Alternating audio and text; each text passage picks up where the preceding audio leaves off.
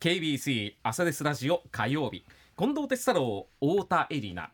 今朝は火曜日ピンチヒッター KBC 早川博明解説委員のトリオでお送りしています。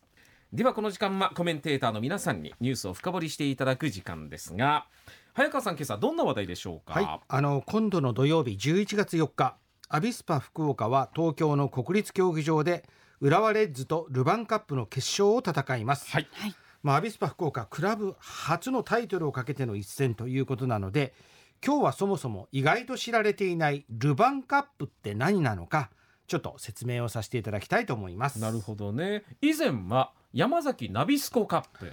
そうなんですね。そういう風な呼び名でしたよね。そうでしたそうでした。その通りなんですよ。あの協賛者の名前を取った大会の名称は J リーグカップと言います。えー、J1 リーグいわゆる総当たりのリーグ戦それから天皇杯と並ぶ日本のサッカーの三大タイトルの一つです。で2つあるカップ戦のうち天皇杯の方はアマチュアのチームも参加できるオープントーナメントなんですけども J リーグカップの方はその名の通り J リーグのチームしか参加できない、えー、トーナメントいわゆる勝ち上がりですねノックアウトトーナメントであるわけですね。で今の正式名称は J リーグ YBC ルヴァンカップといいまして YBC はこの大会を1992年の第1回から特別協賛している山崎ビスケット株式会社この会社昔の名前が山崎ナビスコなんですけども、この略なんです。でルヴァンというのは、えー、今の YBC のクラッカーのブランド名というふうになっていますね。なるほどね。うん、まあ今年はね J リーグ30年、はい、J リーグの開幕1993年でしたが、はい、先ほどね1992年が第1回でしたっていうことは、はい、J リーグリーグ戦が始まる前に始まった大会と。そうなんです。いうことですね。リーグ戦が始まる前の年に J リーグへの参加が決まっていた10のクラブが参加して、えー、開催されました。でアビスパがえー、4日に対戦する浦和レッズもこの第1回1992年の J リーグカップに参加をしています。うんでこの時の国立競技場での決勝はベルディ川崎。今の東京ベルディ対先ほどメッセージいただきました清水エスパルス、うん、で優勝はベルディ川崎で決勝の MVP は最優秀選手ですね。カズ三浦知良選手だったと。うん。えー、1995年は開催されなかったので今回が31回目になります。なるほどね。ということはこれまでの優勝チーム、うん、まあ、延べ30チーム出ているということですが、はい、一番多く優勝しているのはどこになるんでしょうか、はい、鹿島アントラーズで6回です。次はベルディ川崎の3回なので鹿島の6回の優勝っていうのはダントツなんですね。そうですね、はい。えー、優勝チームには賞金1億5000万円とティファニー製の J リーグカップが贈られます。ティファニーってキラキラしてるんですよ。あのカップ。製のカップ本当にカップが贈られる。本当にカップが贈られるんですよ。はい、であの先ほどラジオの冒頭でも言われてた九州のクラブで優勝したことがあるのが大分、ね、そうなんです。2008年なので15年前なんですけどもシャムスカ監督が率いる大分トリニータが清水エスパルスを2対0で下して優勝しています、うんうん、J リーグカップティファニー製の J リーグカップが初めて関門海峡を越えました、うん、九州のクラブの優勝はこの大分トリニータの1回だけなんですけども国立競技場という東京で国立から遠い九州のチームが勝ったという記録はこれはアビスパにとっては心強いかなというふうに思います。うん、ねはい対戦相手今度の土曜日は浦和レッズですが、はい、レッズは優勝経験あるんでしょうあります。2回あります。2回あるんはい。2011年に鹿島をあの戦わる前の前の国立競技場で、はい、えー、2016年にガンバ大阪を埼玉スタジアムで下して2回優勝しています。ですがここからが大事です、はあ、実は浦和のルヴァンカップの決勝の勝率は3割3分3厘、うん、これまで6回決勝に進んで勝ったのが2回負けたのが4回と決勝で浦和は負け越しています、うん、優勝した2回のうち1回2016年はホームが、あのー、会場が国立競技場ではなくてホームの埼玉スタジアムが会場だったにもかかわらず PK 戦に持ち込まれてやっと勝ったということで、うん、ルヴァンカップの決勝意外と浦和は勝てていない。うん。鬼門と言っていいんじゃないかっていう 私のえ本当に？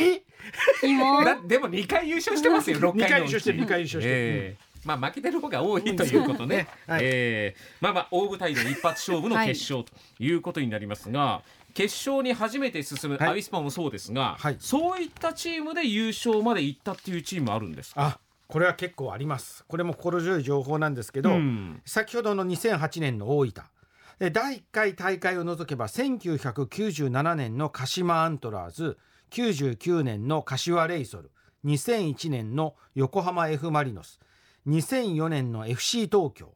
この時はですね浦和が FC 東京に初優勝を献上しています。ほう。2005年のジェフユナイテッド千葉2017年のセレッソ大阪2018年の湘南ベルマーレ2021年の名古屋グランパスとなんと9チームが初挑戦の決勝を勝って優勝しています。いい数字ですね。いいでしょう。いい流れだ17クラブ出ていて9勝8敗です。でしかも直近の6年間では3回あの初挑戦で優勝までいって5割ということなので、まあ、初優勝を狙う勢いと強い気持ちで勝ち上がったケースがうん。最近増えているというのは間違いないですねデータ的に。そして肝心のアビスパなんですけど浦和との対戦成績はどうなってますか？はいこれ気になるでしょ？はい長谷部監督が率いるアビスパはこの3シーズンリーグ戦で5回対戦して1勝1敗3引き分けお全くの五分じゃないですか。もう五分なんですよ。お五分です。あのちょっと今日は個人名伏せますけど、ええある選手は浦和に負けた記憶ほとんどないって言ってましたけど、本当そうなんです。一回しか負けてうない。んはい。2021年はホームのベスト電機スタジアムで2対0で勝ちました。でアウェーでは2 0対2で負けたんですけれども、昨シーズンの2試合から今シーズンのホームはいずれもドロー引き分けに終わっています。うん勝ったこともありますし5回戦って1回しか負けてないという言い方もできますなのでいわゆるビッグクラブと言われるところとか J リーグの強豪と言われるのの中では非常に相性がいいクラブと言っていいと思います、うでルヴァンカップの決勝は90分で決着がつかなければ延長戦。それでも決着がつかなければ PK 戦と。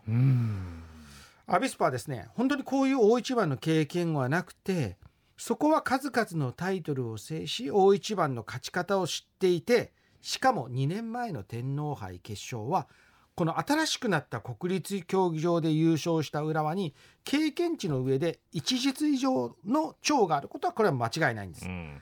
でもルヴァンカップは負け越してますよ 浦和さん。っ二勝四敗ですよ。二勝四敗ですよ そういうことですね。ていうことなんです。えーはいえーと今のアビスパに、はいこのルヴァンカップの決勝を経験した選手っていうのはいるんでしょうか？いらっしゃいます。いるんだ私が調べた限り一人ほう井出口洋介選手。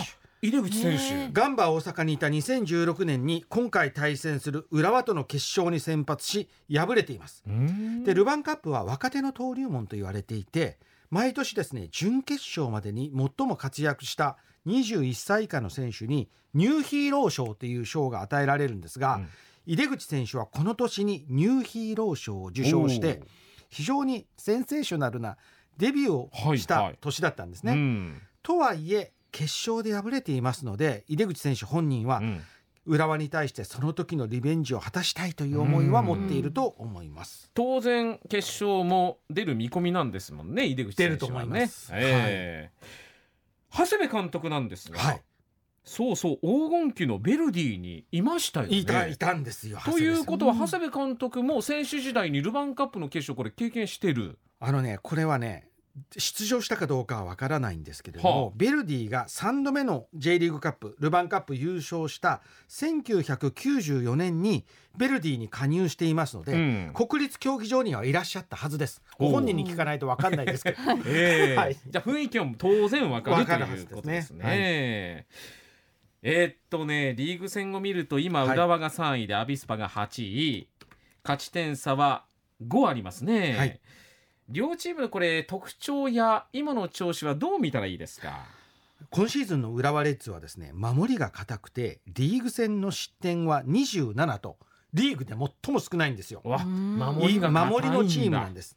一方攻撃力はさほどでもなくて、うんここまでですねリーグ戦とルヴァンカップ合わせて42試合浦和やってるんですけど、はい15試合がノーゴールはあ無得点なんですよ。えええーアビスパもね守備は硬いって言われるんですが堅守速攻ですよ、ところがここ2試合リーグ戦の方は川崎フロンターレ横浜 F・ マリノス相手に続けて4失点で連敗をしてえいて、そうですよ。ここまでの失点その2試合の前まではリーグ戦って31だったのが39にちょっと急増してるのは不安要素。うん。だから大一番を前に不安が残るんですがさりとてそもそも堅守のチームなんではい。長谷部監督がどんな戦い方を選択するかっていうのはうん。注目ですね。ねえ。はい。さあ土曜日の決勝戦ですが、もうずーっと20年以上、はい。アビスパ見てきた早川さん、はい。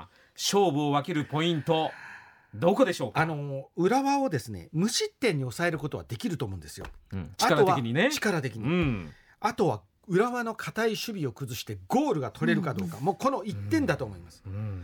でねアビスパは今年は苦手の名古屋を破ってあの決勝に駒を進めた。うん。壁を越える力があるんですね。はい。だから大舞台に緊張せずひるまずにのも臨めるかが初タイトル獲得のポイントかなと思います。うん。あとは私たち福岡の人たちのサッカーファンだけじゃなくて福岡のスポーツ好き全ての皆さんがうん。どれだけアビスパを応援するか、うん。この応援の力が選手を走らせますので、うん制限にかかってるかなと思います。あ強いですよ裏は、うん。でも勝てます、決勝負け越してますっていうことですね。お 太田さん。はい。どうですか？ルヴァンカップとは何ぞや、ちょっと分かりましたか？わかりやすかったです。ルヴァンカップルヴァンカップってよく聞くんですけどそれ何ですかって言われた時に確かに何だろうってずっと思ってて。あの大会の形式はこうちょっと変わってるんですけど、あの予選と言われるリ予選リーグみたいなのが水曜日にやるんですよ。で水曜日の夜やるのでいわゆる地上波での生中継がなかったりっていうようなあの週末のリーグ戦の方は結構地上波で中継やったりするんですけど、そういったところでサッカーファン以外の方は意外に意外にご存知ないんですけどまああのそれでももう立派なというか、うん。三大タイトルの一つで、はい。これを取るか取らないかは本当に大きいと思います。はい、はい、ということで土曜日は早川さんも国立に行きます。よ、はい。予定です。以上です